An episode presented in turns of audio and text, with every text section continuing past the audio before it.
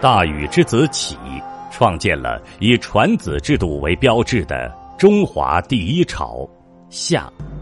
作为天下共主的夏王，传十四世、十七王，年延四百七十一年。中华一统天下的局面起始于夏代。古人云：“中国有礼仪之大，故称夏；有服章之美，谓之华。华夏一也。”夏是中华文明的开局王朝，留给后世的是。夏历、夏礼以及青铜时代。欢迎您收听由喜马拉雅和文白讲堂联合出品的《细讲中国历史丛书·夏史》，作者郭勇，朗读天堂，后期制作白露未晞。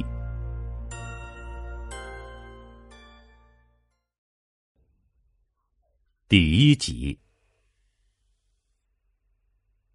一万年，对人类，尤其对已经在神州大地生息繁衍了几百万年的中华人来说，是一个吉祥如意的数字。万年桃，万年居，万年稻，万年猪，万年货，万年祭，这些与万年相关联的厚重的名词。都在告诉世人，在地球的东方，早在一万年前，中华人就迈开了向文明进发的第一步。万年桃，江西省有个万年县，万年县有个大源镇，大源镇郊外的一座小山巅上，有个宽敞而深邃的仙人洞。二十世纪六十年代，考古学家进入了神秘的仙人洞，在洞中采集到了两百余块古朴的陶器残片。经碳十四测定，不得了，这是一万年前我们祖先制作出来的陶器的残片。专家们将其命名为“华夏第一陶”。之后，考古学家又在广西桂林赠皮岩遗址。江苏丽水县神仙洞遗址、河北徐水南庄头遗址、广西南宁豹子头遗址、湖南澧县蓬头山遗址，发现了同样古老的陶器残片。同样的时间段，同样的创造发明，出现在华夏大地那么广袤的幅员里，这显然不是一种偶然的现象。一万年前，世代居处生息在神州大地上的中华人，取一方净土，制作出了中国，不，也许是世界上的第一件陶器。中国被世人称为陶瓷王国，现在看来，其起点就在大约一万年前。万年陶。这是人类第一件真正称得上是创造的大事，历史因这一创造而显得分外的精彩。正如恩格斯所说，陶的发明使先民一下脱离了稚嫩的蒙昧时期，进入了野蛮时代。陶品是一种特殊的世界语和人类的通用语。万年陶。让世界认识了中华，同时又让中华走向了世界。万年居，人是从猿进化而来的，而猿是居住在树上的。最初的人类也是居住在树上的。中华神话和古典文献中说的有巢氏。实际上是对人类婴儿期生活的依稀追忆。后来，地球上的气候条件发生了巨变，大批森林消失，于是人类走向陆地，在严酷的自然和弱肉强食的生存环境下，不得已住进了洞穴。以洞穴为家，人类一住就是几百万年，占据了整部人类居住史的百分之九十九点九九。然而，洞穴绝非人类永远的洞天福地。洞穴的阴冷潮湿，极不利于人类的生存和发展。考古资料表明，穴居人的平均寿命只有二十岁左右，不少人患有严重的关节炎。洞穴绝不是久居之地，走出洞穴，走向大地，是早晚的事。大约在一万年之前。中华人终于勇敢的迈出了第一步，出现了长期定居的村落。在河北省邯郸市的磁山遗址中，发现了距今八九千年的半地穴建筑。先民们在地面比较坚实的地方挖上一个六七平方米的小坑，将地面夯实，再铺上点小石子。四壁用火烧烤，使之陶化，然后在坑上的地面盖上屋面。如此低矮的半地面半洞穴建筑，可是人类的一大创造啊！它既可防止风雨的侵袭，又可享受阳光。万年居，让华夏人享受到了更多的光明，也让人类开阔了视野。到了距今五六千年前，一幢幢民居开始升起在华夏大地的地平线上。从半坡遗址（今陕西省西安市东郊）、韩寨遗址（今陕西省临潼县城北），人们可以约略看到当年地面建筑的英姿。房间的面积扩大了，从十多平方米到二十多平方米不等。在建筑上，有基有础，有门有窗，有框有架。人类为了自身的生存和发展，动足了脑筋。再后来，有了高干栏式建筑，有了榫和卯的发明。从寄居于天然的洞穴，到用双手营建起房舍，那是一个多么伟大、多么了不起的！文明进步啊！万年稻，民以食为天，从自然的植物采集到食用植物的人工培植，这是人类走向文明的重要标志。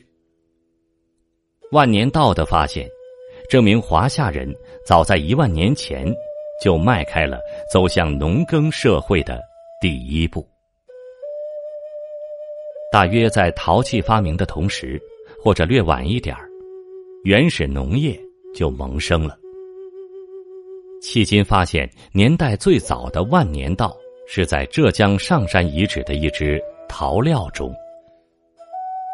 在中国传统文化中，料是一种计量单位，又是一种计量的容器。将稻粒放置在料中。本身就说明当时的原始农业有了一定的发展，人工培植的水稻有了一定的规模，不然何必用料来料一料呢？继万年稻之后，又发现了八千年前的八十档古稻。八十档遗址位于湖南丰县孟溪乡，与出产万年稻的浙江上山。相隔万水千山，说不上有何传承关系。他们都是各自独立发展起来的。在并不太大的八十档遗址范围里，考古工作者发现了约一万粒大小不一的稻粒，说明当地的种稻业已有了不小的发展。差不多与南方的八十档古道同时。北方的河北省武安县磁山遗址发现了最早的粟种植的痕迹，在那里，共发现了四百七十六个灰坑和教穴，其中八十八个呈有碳化的粟粒。这些灰坑和教学可以看作是磁山人的粮仓。更多的粟米应当是被他们食用掉了。八十八个粮仓中，推测可存粟米五万斤。如果这个村落有三百口人的话，那已是不小的村落了。那么，村民平均年剩余粮食当在一百六十斤上下，这是多么了不起的事！万年猪，猪为六畜之首，它是人类最早驯养和食用的动物。在广西桂林赠皮岩遗址的最下层，发现了距今约一万年的随葬猪。万年猪之称，由是而来。在这一遗址中，整体随葬的猪有六七十头之多，可以想见，在当时当地养猪业是何等发达。很有趣，汉字中的“家”写成宝盖下加一头屎，宝盖是房屋的象形，屎就是猪，这说明。在很古的时候，中华人就形成了这样一个生活观念：只有家里养头猪，家才真正的像个家。这也说明了猪这个家畜中的龙头老大，对中华人的发展是何等重要。万年货，货者，商品也，财物也。中国人把财物称作东西，这是很有意思的。把东边的货品运往西边，用西边的物品去换取东边的物品，这就是东西观念形成的初始。万年货的存在说明，在生产发展的基础上，早在一万年前，我们的祖先已懂得货物流通的重要性了。大约在一万年前，闽南人就走向了台湾。理所当然的，台湾人也走向了闽南。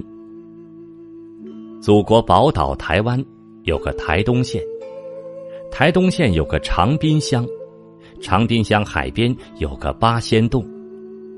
自从二十世纪六十年代末，在洞穴中发现了大量的新石器时期的石器工具以后。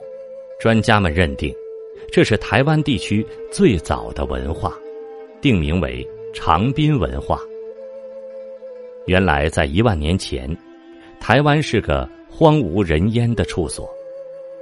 这时，一群闽南人冒着风险渡海来到了这里，带来了人烟，带来了货物，当然，也带来了象征文明进步的石器。在台湾海峡的南部，有一道横贯东西的浅海带。在漫长的沧海桑田的变化中，海水有涨有落。在落水的岁月中，浅海带曾数度露出海面，成为路桥。这座路桥起于福建东山，因此称为东山路桥。勇敢无畏的闽南人。就是踏着东山路桥来到八仙洞的，他们带去的是先进的文化，带回的是亚洲象、犀牛、熊、野猪、水牛等物种。在中国新疆、西藏、内蒙，一直延伸到东北边陲，大约有数千公里的一条文化带中，留存了大量有着新石器工艺的。游牧人遗址，这些游牧人早在一万年前就沿着一条有点有限的古道进行货的交换了。人们能在内蒙古的红山文化遗址发现远在数千里之外的新疆和田玉，证明了货的观念已经注入了我们边远地区远古祖先的头脑。万年祭。孔子的弟子曾子说：“慎终追远，民德归后矣。慎终指的是认真的办理父母的丧事，追远指的是虔诚的祭奠列祖列宗。曾子说的当然不只是他那个时代的情状，而指的是一种传统，一种起自一万年前的传统。慎终的前提是，对谁是自己的父母要有明确的认知。追远的基础是对家族系统要有明晰的认同。到一万年前，这两个条件都具备了。考古学资料告诉人们，人类产生死亡意识，开始对死者进行埋葬，大约已有十万年的历史。那时已有了葬仪，要为死者穿上衣服，佩戴珠子。兽牙、鱼骨之类的装饰品，有的还会献上一束鲜花。到了一万年前，葬祭才有了一套制度。古不墓祭，这里说的“古”，就是指一万年前，那时的人相信灵魂的存在。死就意味着灵魂出窍。墓葬只意味着入土为安，而死者的灵魂早已飞向西方世界去了。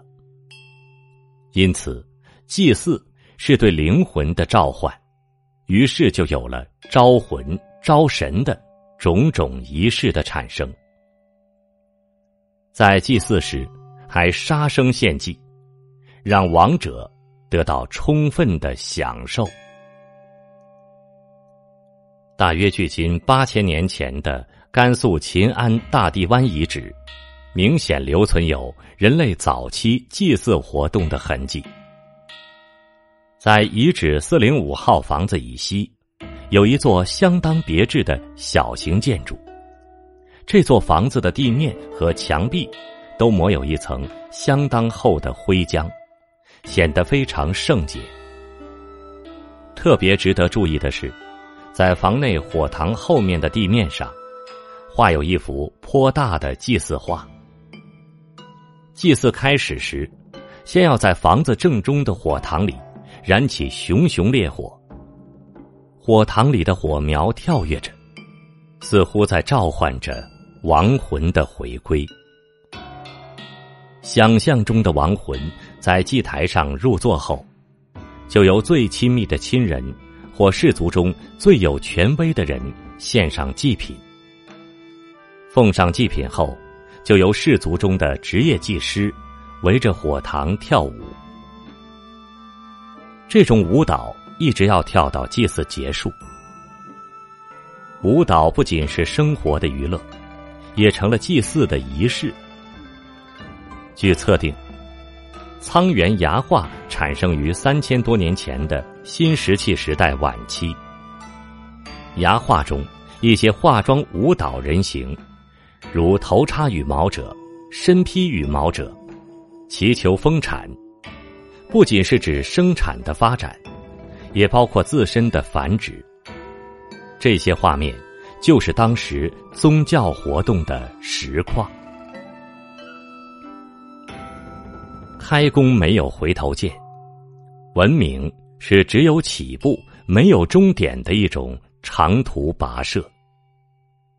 从大约一万年前的文明起步期，到五千年前的早期文明期（武帝时代），期间有五千年的时间。在这五千年间，我们的祖先一直没有停止过向文明迈进的步伐。从简陋的万年陶，发展到了精美的彩陶、黑陶；从半地穴的万年居，发展到了有大致可居四五百人的大村落；从先经不分的万年道，发展到了南道北宿格局的形成，然后再进一步冲破南道北宿的格局，形成道宿南北交叉种植的新格局。五谷丰登，谷物的品种也大大增多了。从野性尚未全脱的万年株，发展到六畜兴旺，从为数不太多的万年货，发展到盛极一时的海贝之路。有人将产于台湾地区的环纹货贝，不远万里带到了西部的玉门关外。